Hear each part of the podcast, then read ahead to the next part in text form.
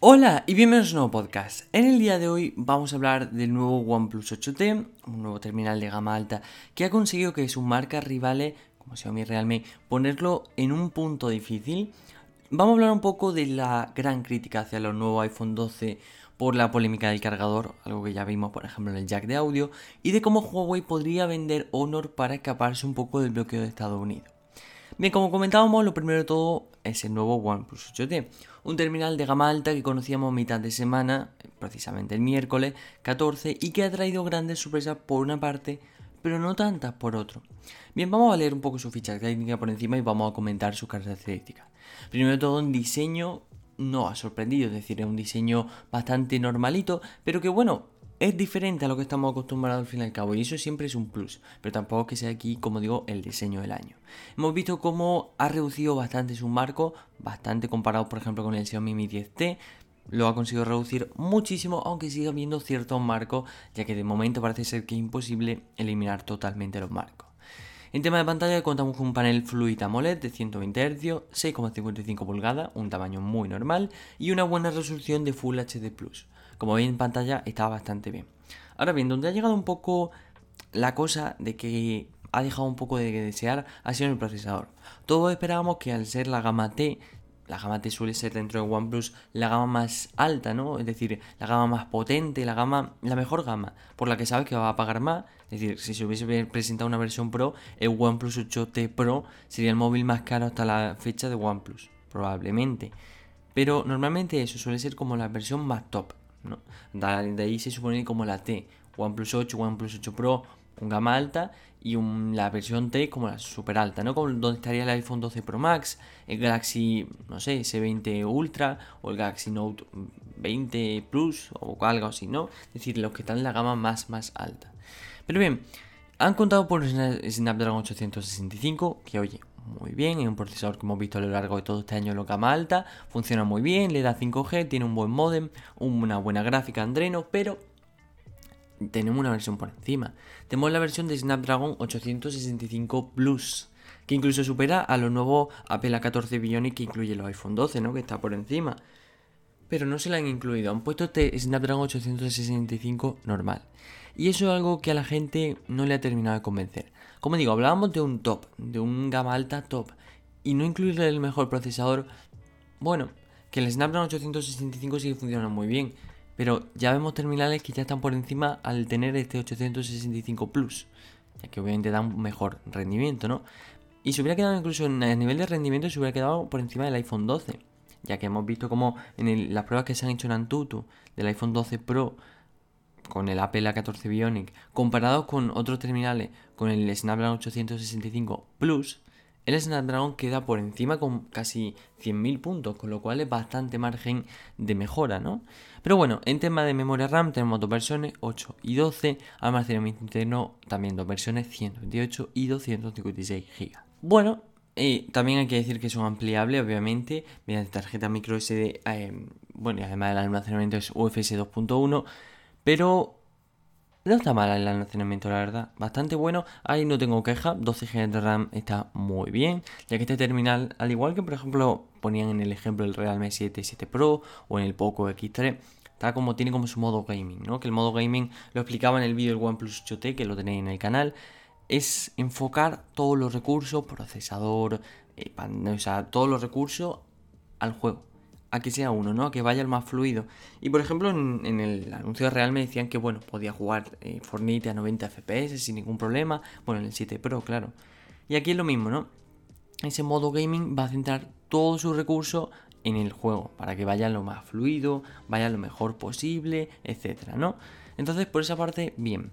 Bueno, por otra parte, hay que destacar que a la hora de las cámaras, OnePlus aquí lo ha hecho bien por una parte, pero no tan bien como esperábamos. Es decir, cuando últimamente estamos viendo como la tendencia del mercado, tanto el LG Wing, Samsung S20 Fan Edition, que por así decirlo, los que más revuelo han causado, están, bueno, incluso el iPhone está mismo apostando por tener esa, esa cámara de... Ya hemos pasado de cámara normal, gran angular, macro y TOF Ahora hemos cambiado un poco. Ahora últimamente se está apostando más por gran angular, ultra gran angular, macro, y si eso se queda ahí, o si es un monocromo, un telefoto, etc.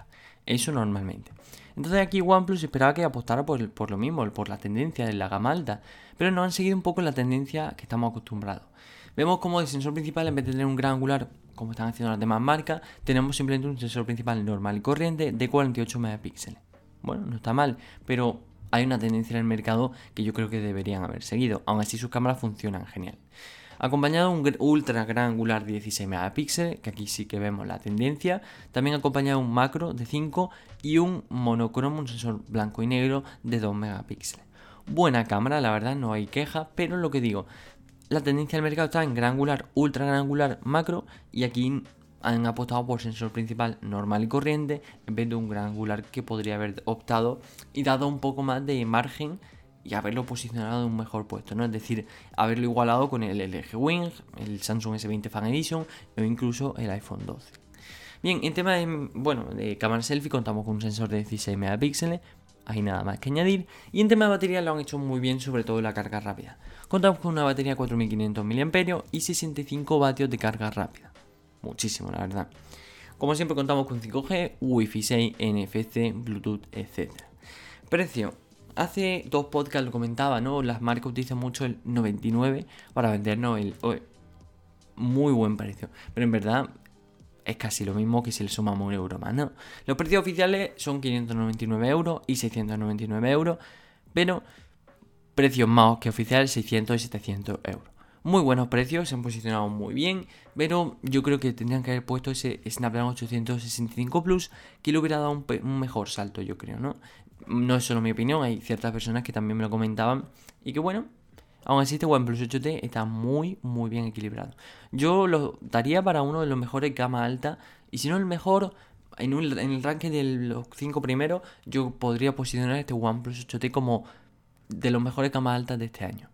Pero ahora casi pasando de blanco a negro, ¿no? Es decir, de OnePlus a iPhone, tras la presentación de estos nuevos iPhone 12 y todas sus versiones complementarias, iPhone 12 mini, la versión Pro, la versión Pro Max, hemos visto cómo el mercado se ha dividido un poco en dos personas.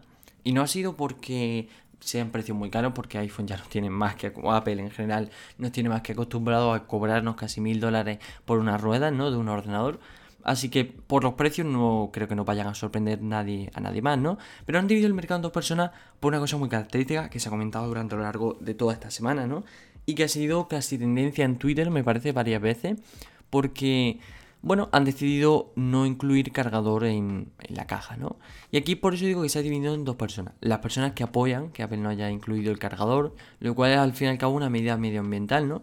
Las empresas siempre se marcan objetivos y y dentro de esos objetivos pues están los objetivos medioambientales, que es cumplir una, serie de objetivos para reducir en este caso el uso de plástico o no sé, reducir el uso de petróleo, mm, mm, apostar más por la energía eléctrica, etcétera.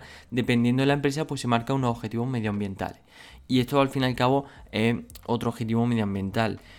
En este caso también hay personas que se han decidido oponer a esta medida, ¿no? Ya que creen que es algo bastante inútil al fin y al cabo, el no poner un cargador cuando está pagando casi 1000, 1500 euros por un iPhone parece algo un poco raro, ¿no?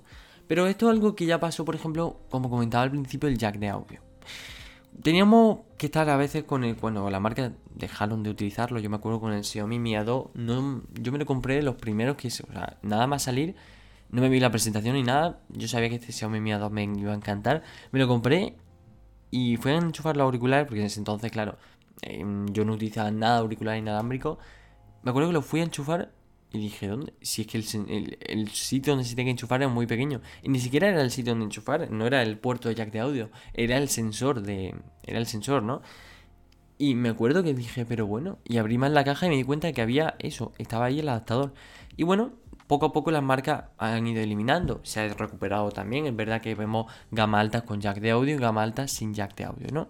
Pero como digo, esto es algo que pasó y hemos visto incluso en los mismos iPhone, ¿no? En algunos iPhone hemos visto que, por ejemplo, no tenían jack de audio. Y ahora ha pasado lo mismo, como digo, en marcas más conocidas como Xiaomi y Samsung, que se han reído de que Apple no incluyera cargador en su nuevo iPhone, en su nueva gama de iPhone. Pero aquí se plantea una pregunta que se ha planteado en general, ¿no? ¿Llegará el momento en el que estas marcas no incluyan cargador? Bueno, mm, si me preguntas ahora mismo, obviamente no tengo un resultado certero que te pueda decir mañana dejarán de incluir cargadores Samsung y pasado Xiaomi. No, la verdad que no tengo eso, pero desde mi punto de vista y el punto de vista que comparto con más gente, llegará el momento en el que puede, que no en todos los terminales, es decir, en los gamas más bajas y gamas medias sí se seguirá incluyendo cargador, obviamente. Pero puedo, yo creo que no tardemos mucho tiempo en ver cómo en cierta gama alta perderemos el cargador. O no sé, esas ciertas cosillas porque, por ejemplo, hay ciertas marcas que han ido quitando ciertas cosas de su caja. Yo creo que veremos cómo comienzan a quitar el cargador. Obviamente hay muchas personas que no están de acuerdo con esta opción, pero yo creo que si cada empresa se tiene que marcar un objetivo empresarial, porque eso al fin y al cabo es algo muy habitual, y en este caso, em, en ese objetivo empresarial eh, va hacia el medio ambiente, ¿no? Hacia reducir el uso de plástico o, bueno, en este caso, quitarse un gran trozo de plástico. Si te pones a pensar, un gran trozo de plástico en tu caja suele ser el cargador, ¿no? Y eso podría ayudar mucho a reducir el plástico. Bastante en tonalidad teniendo en cuenta que hablamos de marcas que venden mucho, ¿no? Marcas como Xiaomi, Samsung, Huawei y la propia Apple. Lo que no conocemos tanto, es decir, las marcas que no son tan vendidas, pues bueno, da un poco más igual, ¿no? No utilizan, el uso de plástico no va a ser tan grande. Pero aquí hablamos de marcas que venden miles de millones de teléfonos, ¿no? Y quitarse ese trozo de plástico sería un gran cambio. Al fin y al cabo, ya sea por la Unión Europea o por distintas organizaciones o distintas cosas que acaben presionando a estas marcas para que empiecen a reducir el uso de plástico y ya sea que comiencen a utilizar aluminio reciclado o plástico reciclado, pero al fin y al cabo se verán presionadas y tendrán que quitar ese cargador de la caja. Pero bueno, tiempo al tiempo, yo creo que de aquí a un año podremos ver cómo las marcas comienzan a reducir ese uso de plástico y lo primero que harán será quitar el cargador. Bueno, y llegando al final de una semana que al fin y al cabo ha estado protagonizada por iPhone y por OnePlus, y que no ha sido como la semana pasada, que fue llena de presentaciones, llena de cosas. Esta semana en el ámbito y el campo de la tecnología está un poco más reducida, ¿no? Más tranquila. Esta semana, aparte las presentaciones del iPhone 12, que se haya quitado el cargador, el OnePlus 8T, que bueno, al fin y al cabo cuando presenta un OnePlus, pues bueno, va guay. Alguna que otra noticia, un nuevo MadFit y poco más. Bueno, incluso alguna noticia de un posible Redmi 10 ya incluso, incluso dentro del año en el que se presentó el Redmi Note 9. Pero bueno, noticia aparte, quería reducir em, esto en tres noticias para que no se hiciera tampoco muy largo, pero poner las noticias que a mí me han parecido más importantes, las que le, he dado como más importancia y a las que han causado un poco más de importancia también entre las personas, ¿no? Y hoy hablamos de la tercera noticia que ha sorprendido bastante y ha sido la posibilidad de que Huawei venda Honor para poder un poco salvarse ese bloqueo de Estados Unidos. Honor es la submarca de Huawei, enfocada un poco en el público joven y con una estrategia de precios bastante agresiva. Comparada con Huawei, obviamente es como una pequeña Xiaomi, ¿no? Es decir, busca poner de teléfono 50, bueno, 50 no, no nos pasemos, ¿no? Pero 5 o 10 teléfonos de las mismas gama, ¿no? A lo mejor Honor 9, 9X, 9 Pro, 9 no sé qué, tal, tal, tal. Y te lo pongo con distintos precios, 220, 250, 140, no sé qué. Dentro del Honor 9 que tengas 20 versiones diferentes y 20 precios diferentes para que te ajusten, ¿no? Y eso es lo que al fin y al cabo busca un público más joven. Quien no se compra iPhone, quien se compra iPhone va por otra, va por otro funcionamiento, ¿no? Pero si hablamos de público joven que no se va, no tiene mucho poder adquisitivo normalmente, bueno, y buscan eso, un gama media, gama media alta, pues tener distintas versiones y distintos precios que se ajuste al presupuesto de cada uno, ¿no? Pero bueno, según Reuters, Huawei está en conversaciones para vender parte del negocio de Honor, incluida la propia marca. Un acuerdo entre 15.000 millones y 25.000 millones de yuanes, obviamente no van a ser euros. Uno, al cambio sería unos 3.700 millones de dólares, que sigue siendo bastante. Pero bueno, no obstante, aparte de la de Digital China, están sonando nombres como TCL y Xiaomi que según la fuente, la propia Reuters, aunque ninguna de las dos compañías han dado ninguna ni han hecho ninguna declaración oficial al menos al respecto, podría vender parte del negocio de, Honor en un plan así para esquivar el, en este caso el, bloqueo de Estados Unidos, ¿no? Según eh, Kuo, que es un analista económico bastante, sería eso, un plan para esquivar el actual veto de Estados Unidos impuesto sobre Huawei.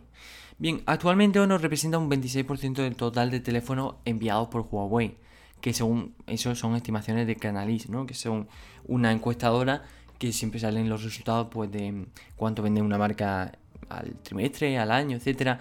Es una marca, una encuestadora bastante fiable. Pero bueno, por el momento ninguno de los implicados ha confirmado la noticia, aunque la fuente apunta que Huawei centrará su marca, es decir, Huawei se centrará en la gama alta, estableciendo menor prioridad en la gama media y en su submarca Honor menos, todavía no, ya que son teléfonos que no suelen ofrecer grandes beneficios, grandes márgenes de beneficio, ¿no? En este caso, sería interesante ver si Xiaomi al final compra, porque TCL, bueno, TCL compra, ha comprado bastante sus marcas, ¿no? Pero al fin y al cabo no han tenido tanto éxito. Pero una marca como Xiaomi que ha llevado a tener grande éxito con... Ha conseguido dividir entre sus marcas, aunque es verdad que se supone que ya están aparte y tal, pero bueno, eso que están aparte se lo creen ellos mismos, porque los demás no nos lo creemos. Ha conseguido hacer, tener éxito con tres submarcas. Xiaomi, que ya es como una marca de más prestigio, ¿no? Tenemos, aunque tengamos versión Elite y tal, pero ya tenemos el, pues, Xiaomi Mi 10, el Mi 10T, Mi 10 Pro. Las marcas Mi, el cuadradito naranja Mi, como una gama media, media alta. Luego tenemos la, la marca Redmi, que se supone que está aparte, pero se vende conjunto a Xiaomi. Y ha conseguido que triunfe dentro de la gama media y media baja. Y luego Poco. Lo, la anterior Pocophone, Poco. Que ha conseguido tener un gama alta, tener un gama media y ahora un gama baja el C3, un gama baja, el X3 un gama media y el F2 Pro un gama alta, ¿no? Ha conseguido eso. Y puede que si comprara Honor sería todo un éxito. Pero ahora sale la duda. ¿Qué pasaría si compra Honor? Pongamos que Xiaomi compra Honor. Huawei se daría cuenta de ese movimiento de esquivar el bloqueo y podría no solo imponerle el, el veto otra vez sobre Honor, sino también sobre Xiaomi, y por ende Redmi y Poco, ese sería el final de Xiaomi. Porque Huawei es una marca que lleva bastante años, tiene su ingreso aparte de los móviles, pues por inteligencia artificial, 5G, etc. Pero Xiaomi, si miráis, buscáis Xiaomi, la estrategia de mercado de Xiaomi, que el otro día se ataca, bueno, otro día, hace tiempo, hizo, habló muy bien de la estrategia de mercado.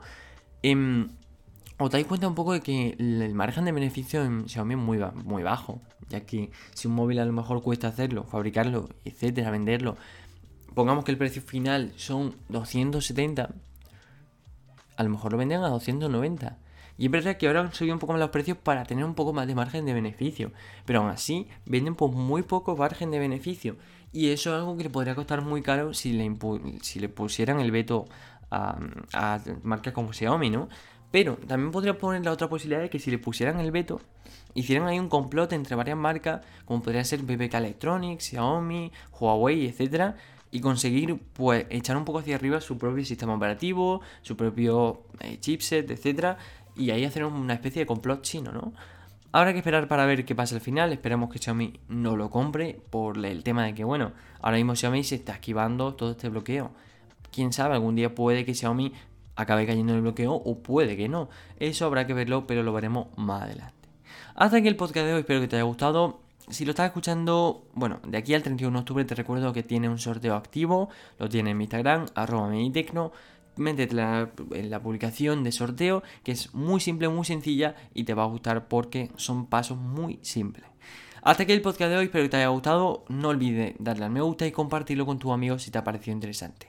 Muchísimas gracias por escucharme y nos vemos el siguiente sábado. Adiós.